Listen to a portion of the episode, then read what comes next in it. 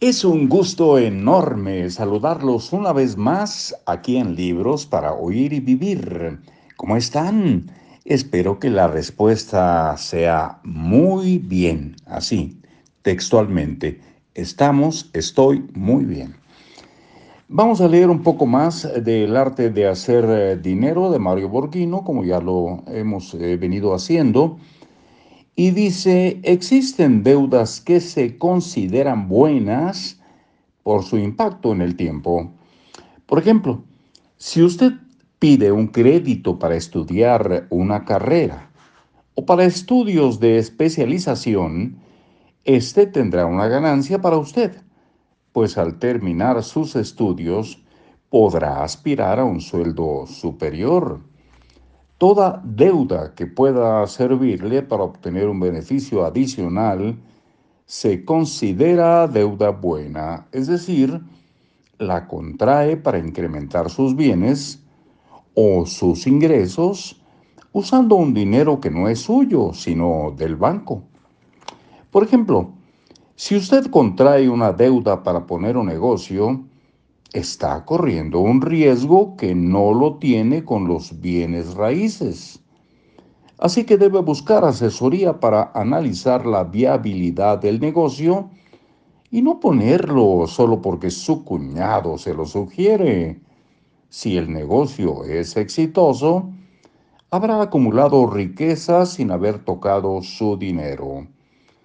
Quienes contraen deudas para comprar un taxi y trabajarlo, o para tener uno en mejor estado, está contrayendo una buena deuda si hacen un análisis adecuado de costo-beneficio.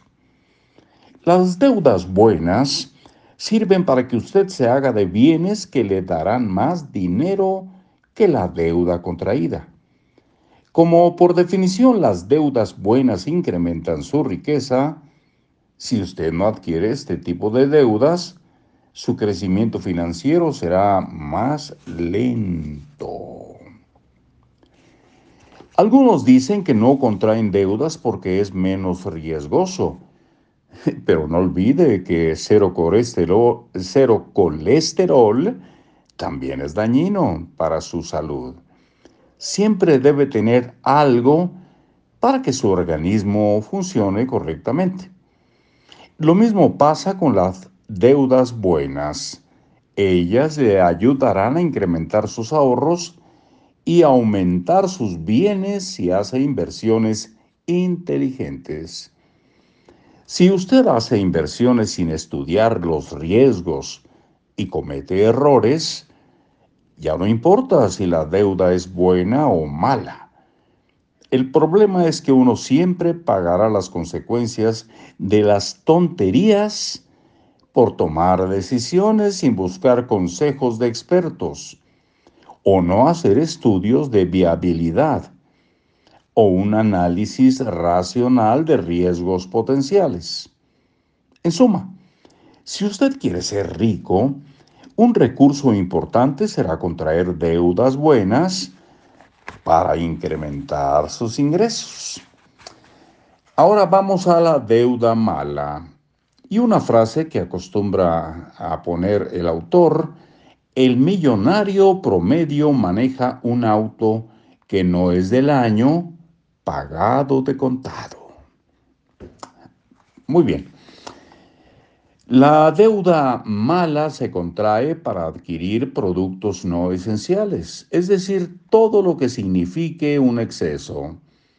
Si usted tiene un carro y compra uno nuevo solo porque es más bonito y además tiene suficiente dinero y lo puede pagar, entonces esa es una deuda mala.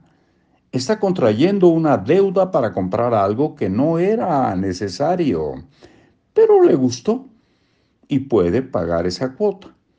En realidad se lo compró para darse un gusto no para incrementar sus bienes.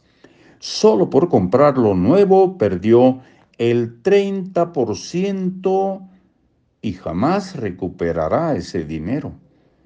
Pagará seguro y tenencia más caros. El fisco, la agencia y su ego se lo agradecen. Nos oímos mañana.